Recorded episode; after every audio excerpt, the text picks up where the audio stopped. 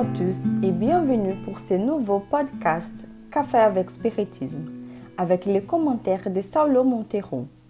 Cette semaine, nous allons clore le chapitre 3 du livre La Grande Énigme du maître des Tours Léon Denis.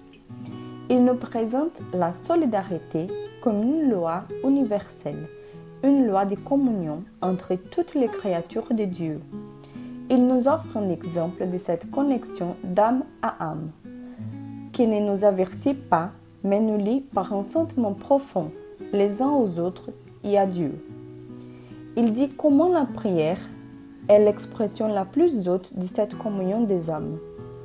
La prière, mes frères et sœurs, n'est pas un ensemble de mots, un rituel ou l'intercession permanente d'un culte religieux pour quelqu'un. Non. Il s'agit là des concepts que les religions classiques ont donnés de la prière. Pour la doctrine spirite, la prière est bien plus que cela. Elle fait partie de la loi de communication spirite, puisqu'elle reste une porte toujours prête à s'ouvrir pour les dialogues entre toutes les créatures et entre celles-ci et les créatures, comme dans cette source d'élévation que Léon Denis nous offre. Debout sur la terre, mon soutien, ma nourrice et ma mère, je lève mes regards vers l'infini je me sens enveloppé dans l'immense communion de la vie. Les effluves de l'âme universelle me pénètrent et font vibrer ma pensée et mon cœur. Des forces puissantes me soutiennent, avivant en moi l'existence.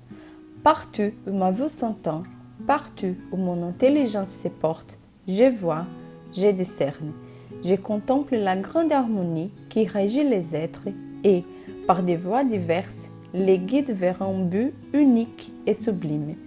Partout, je vois rayonner la bonté, l'amour, la justice. Dans le livre des esprits, nous apprenons avec la question 659 que Kardec pose. Quel est le caractère général de la prière? La prière est un acte d'adoration. Prier Dieu, c'est penser à lui, c'est se rapprocher de lui, c'est se mettre en communication avec lui. Par la prière, on peut se proposer trois choses. Louer, demander et remercier. La prière, mes amis, est un acte d'adoration. Et adorer signifie remercier ce que nous n'avons pas demandé. Louer, admirer la nature et Dieu. La pensée la plus grande qui soutient tout. Partout, dans les agitations très légitimes mais risquées de la vie matérielle, parfois nous perdons les principes de la vie spirituelle qui structurent la réalité et maintiennent le cosmos. La proposition spirite pour la prière est qu'avant tout, nous dirigions notre pensée vers l'univers, vers Dieu, afin de nous élever au-delà de ce qui est l'apparence de la vie en nous rapprochant de la beauté de nos destins immortels. Si d'un côté, la prière ne modifie pas les lois et leurs accomplissements, d'un autre côté, elle nous transporte au dehors de nous-mêmes en nous donnant la force et la vision supérieure afin que nous vivions les douleurs de la vie et du monde avec un peu plus de paix. Cherchons avec Léon Denis la force d'inspiration dans les plus hauts Voici ce qu'il nous dit. Ô oh mon Dieu, ô oh mon Père, source de toute sagesse et de tout amour, Esprit suprême, dont le nom est lumière, je t'offre mes louanges et mes aspirations.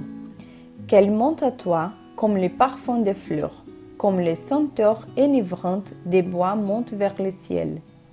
Aide-moi à avancer dans la voie sacrée de la connaissance vers une compréhension plus haute de tes lois, afin qu'il se développe en moi plus de sympathie, plus d'amour pour la grande famille humaine.